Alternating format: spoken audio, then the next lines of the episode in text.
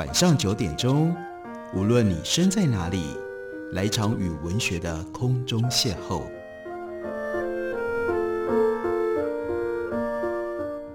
杨照谈书，邀您一同遨游文学世界，认识古今中外的经典之作。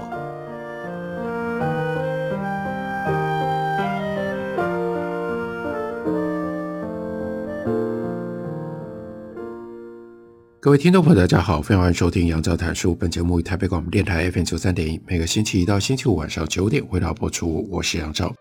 在今天的节目当中，要为大家介绍的是周岩所写的《云石传》，这是印刻出版公司刚刚出版的新书。因为于先在今年的八月一日去世了，所以本来就已经完稿的《云石传》，因为传主并不希望在他在世的时候就出版，等到他去世了之后。我们才有机会看到这样一本完整的《云石传》。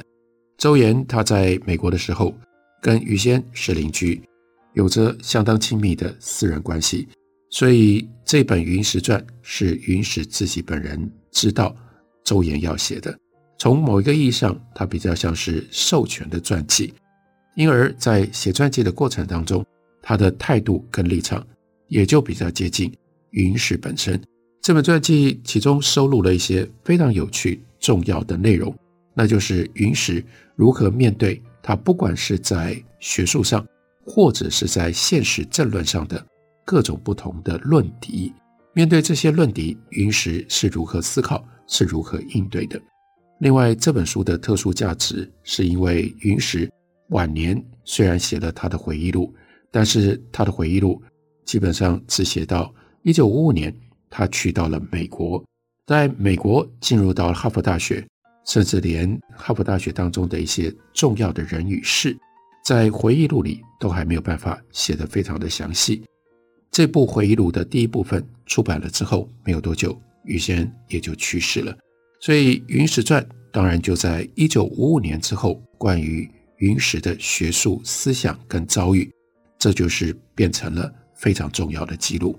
我们也可以看一下。《云石传》里面就提到了云石去到哈佛的时候，那很有趣的是，当时哈佛的中国研究有一个重要的霸主，那是费正清。不过，一些五零年代就读于哈佛大学的中国学生，起初并不知道费正清是谁。陈方正的回忆是：我的一年级时候的导师是远东语言系的研究生，记忆当中，他只为我做过两件事。初见面的时候，请喝一杯前此从来没有喝过的酒。另外呢，就带我到费正清家里面去喝下午茶。当时对费正清到底是谁，茫然没有头绪，对他正在建立现代中国研究哈佛学派更一无所知。到下一次陈方正见到费正清的时候，已经是将近三十年之后，在庆祝他八十大寿的酒会了。在周扬山跟傅伟勋主编的。《西方汉学家论中国》这本书里，第一篇收录的就是云石撰写的《费正清与中国研究》。云石被看作是非常了解费正清的人。费正清在一九九一年在波士顿去世，云石的回忆文章就讲到了五零年代中期，他在哈佛研究院进修的时候选修过费正清的《中国近代史》，后来在哈佛。又和费正清共事多年，他认为费正清无疑是一位具有高度争议性的人。中国人对他更有种种不同的看法，这主要是因为他的中国近代现代史研究直接涉及美国的对华政策，而他的史学也确实是有意识的为美国的政策服务。所以云石在写悼念文字的时候，希望能够尽量避免一切的成见。根据所了解的客观事实来谈费正清学术生涯的几个侧面。有趣的是，云石先生的父亲于谢忠，他二零年代从哈佛大学回到中国。一九二七年，他接替蒋廷福担任南开大学历史系主任。费正清那个时候刚刚进入哈佛学习，当时蒋廷福则北上去担任清华大学历史系教授。一九三二年。费正清到中国的时候，是去追随蒋廷福学习中国历史。而一九五五年，云石在哈佛见到了费正清，并且轮到云石变成了费正清的学生，所以有这样的一种交错的关系。因为这段特殊的因缘，再加上杨连生在其中的作用，云石对于费正清有了两难：一方面，他和费正清存在多年的公谊和私谊；但另外一方面，余英时对于费正清在中国现代史上，至于中国的作用有所保留。那从三零年代开始，费正清已经深度参与现代中国的变动。早在蒋廷福在清华执教的时候，费正清就跟蒋廷福建立了良好的师生关系。一九三三到一九三四年，蒋廷福甚至为费正清提供了在清华的教职，帮助费正清在蒋廷福所主编的刊物上发表论文。费正清。回忆起这些事情，依然感到骄傲。当时在华的许多外国学生当中，其中有一位叫做 Latimore，他深深地影响了费正清。云石敏锐地指出，从费正清的回忆录和早期著作看得出来，他的中国史研究受三个人的影响最大。第一个呢，是写出三卷本叫做《中华帝国国际关系》的作者摩尔斯；第二个就是。后来成为边疆史家的拉蒂莫，第三呢，那是蒋廷福。但余英时同时指出，费正清所有刊行的著作当中，《美国与中国》《中国沿海的贸易与外交》这两本最具有代表性。《美国与中国》代表了费正清对中国史和美国对华政策的整体的见解，后者则代表了他史学专业上的造诣。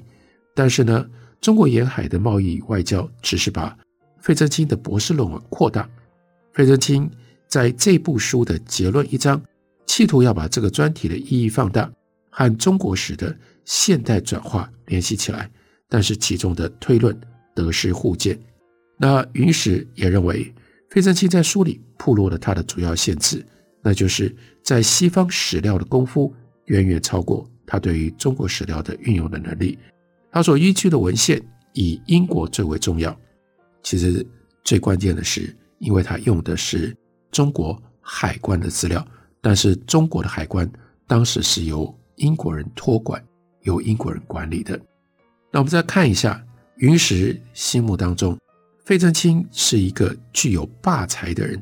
杨连生，也就是云石的老师，跟费正清长期在哈佛大学同事，用纵横捭阖来形容费正清。在他主持东亚研究中心的期间，费正清对于中心的事情拥有最高的决策权。研究中心的其他同事因为尊重他是创办人，也很少反对他的决定。我可以稍微补充一下，另外一件事，那是这个费用经费很大一部分是费正清去募来的，这是他长袖善舞、纵横捭阖的另外一个主要的作用。也因为经费是他募来的，其他人在这上面。也很难跟他对抗，跟他抗衡。久而久之，费正清当然就变成了大家长。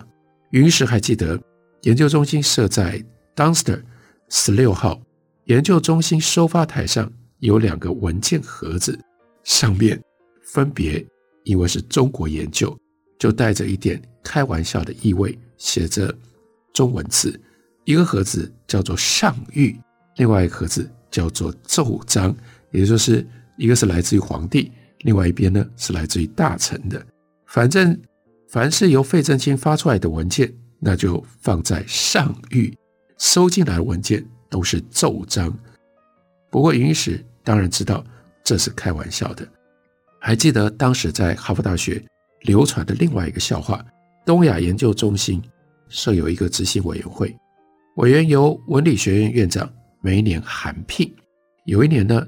费正清休假了，由一个年轻的美国同事代理主任。第一次开会的时候，代主任开口第一句话就说：“好了，Now we are all equal”，意味着费正清不在，大家就通通都是平等了。不过余英时特别强调，他并没有感到费正清有什么特别霸道的地方。他回忆起自己曾经参加执行委员会先后十年，从一九六七年。到一九七七年，和费正清开过无数次的会，一切的提案都是经过公开讨论然后通过的。也许费正清会前会后有运用他的特殊影响力的地方，但是云石并没有觉得在这个过程当中费正清如何的专断。云石也特别指出，早在一九四六年，费正清就在美国舆论界公开主张，美国应该完全放弃对国民党的支持，和中共取得谅解。费正清相信中共所领导的革命是无可阻挡的，但更重要的，他认为中共并不是苏联的附庸，他的努力主要是进行土地改革，改善中国农民的经济生活。到了一九四八年年底，国民党眼看要在大陆败亡了，费正清警告美国政府绝不能够继续承认蒋介石的流亡政府。他坚信中共已经得到了中国农民的支持，他们固然是真正的共产主义者，但他们也是真正的中国人。美国只有及早回头支持中共，才有可能把中国从苏联那里争取回来。至少从后来的历史发展来看。冷战格局的形成跟美国所付出的沉重代价，可见费正清当年是有先见之明的。费正清在自己的回忆录里也提到，早在一九四三年，他就已经对蒋介石失去了信心。费正清在回忆录里记录他自己的一九四三年，在战时的重庆又度过一年之后，我开始坚信我们的同盟者国民党政权正在自我摧毁。并最终走向丧失政权的下场，国民党的没落，随同我对这一现实的认识一起逐渐成为现实。特别介绍这一段，就是要让大家知道，虽然书名叫做《余英时传》，但是为了要能够完整的呈现余英时的生平，邹言在书里面另外给了我们很多其他相关的资料，包括透过这本书，我们不只是知道了。余英时对于费正清的看法，我们也会因而对于费正清和中国研究以及现实的中国政治，可以得到一些基本的了解。我们休息一会儿，等会回来继续聊。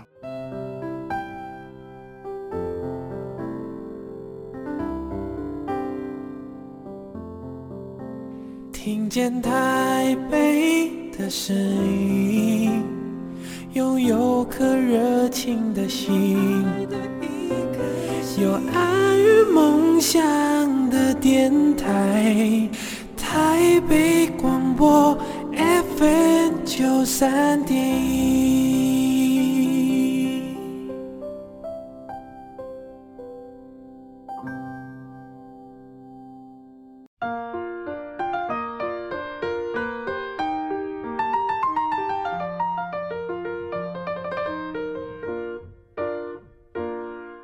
感谢您继续收听《杨照谈书》。本节目以台北广播电台 FM 九三点一，每个星期一到星期五晚上九点，回到播出到九点半。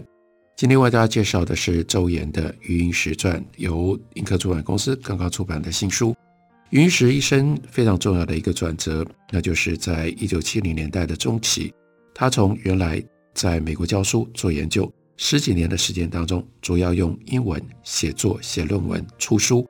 到了一九七零年代中期之后，他是主观自觉的，他不再写那么多的英文的研究，而是大量的用中文书写，也才因此在海峡两岸三地奠定了他非常独特的中国史家乃至于中国知识分子的这样的一个特殊的地位。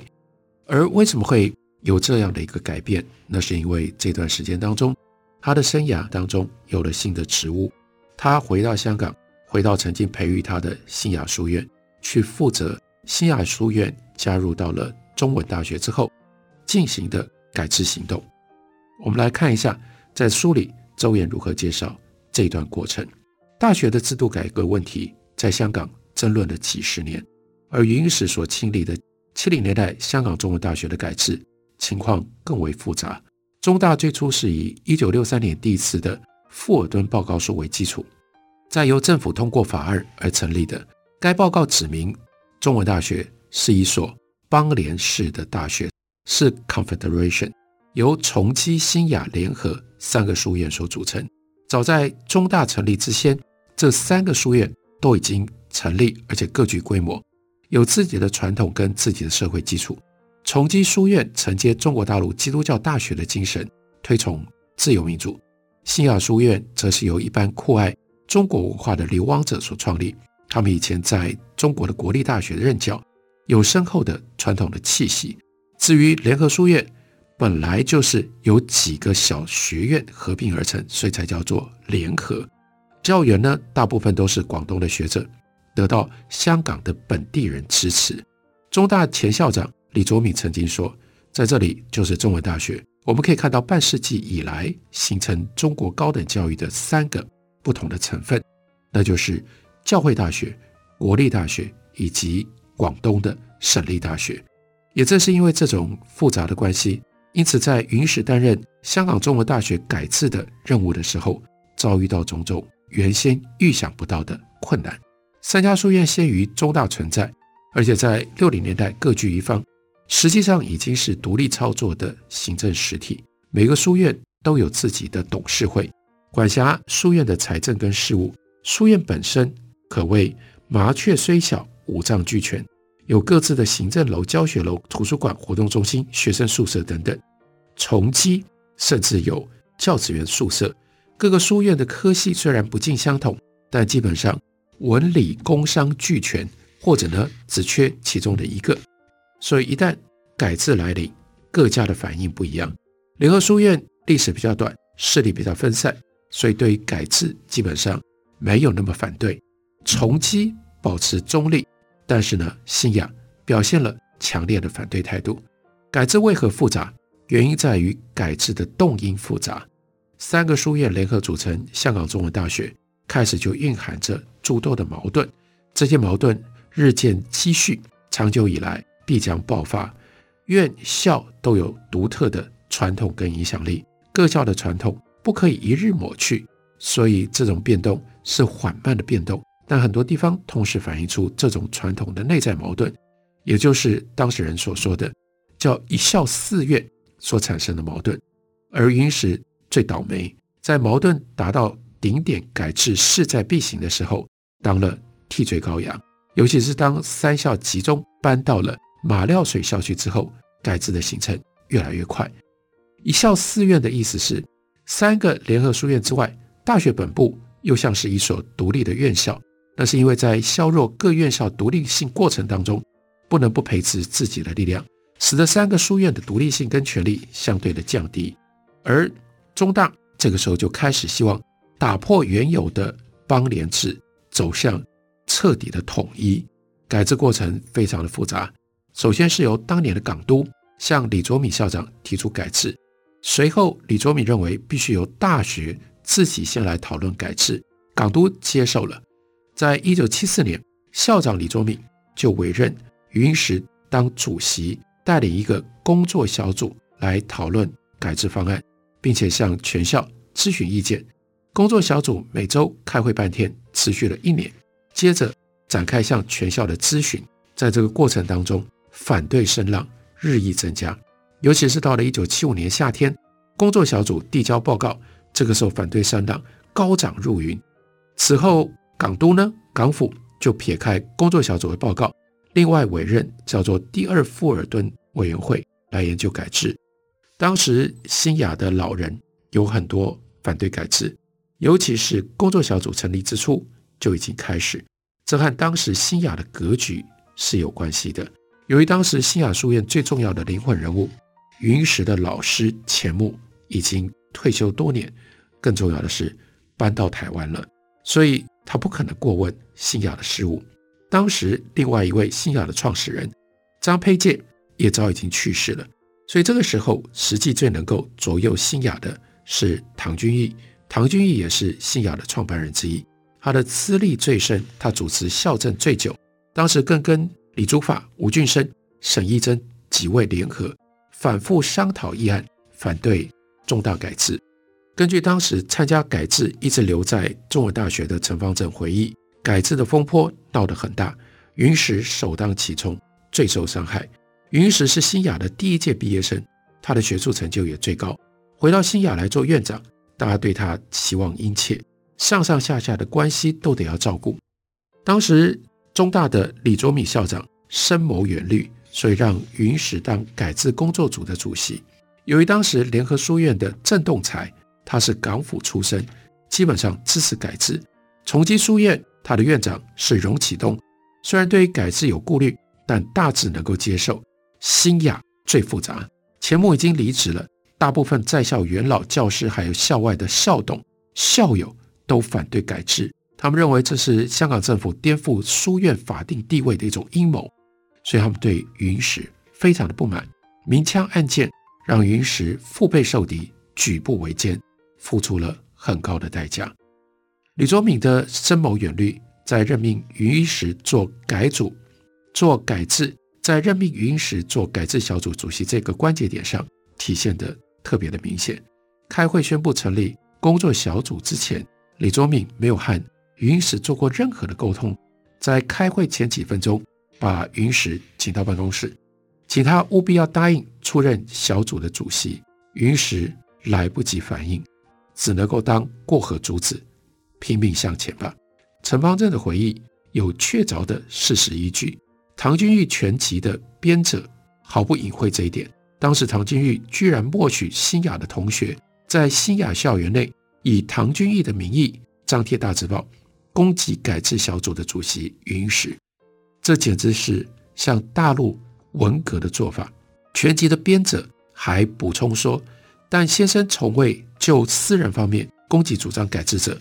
当时新雅书院校长为云石先生，在改制问题上和唐君玉意见不合。唐君玉曾经对同情新雅董事会立场的同学说：“这些人在中大仍然算你的老师，在事上可以据理力争，但就辈分跟关系上，仍然对他们尊敬。”当时改制小组最重要的人是云石、邢梦环，再加上马林、金耀基、傅元国、陈方正，这些是跑在前面的年轻人。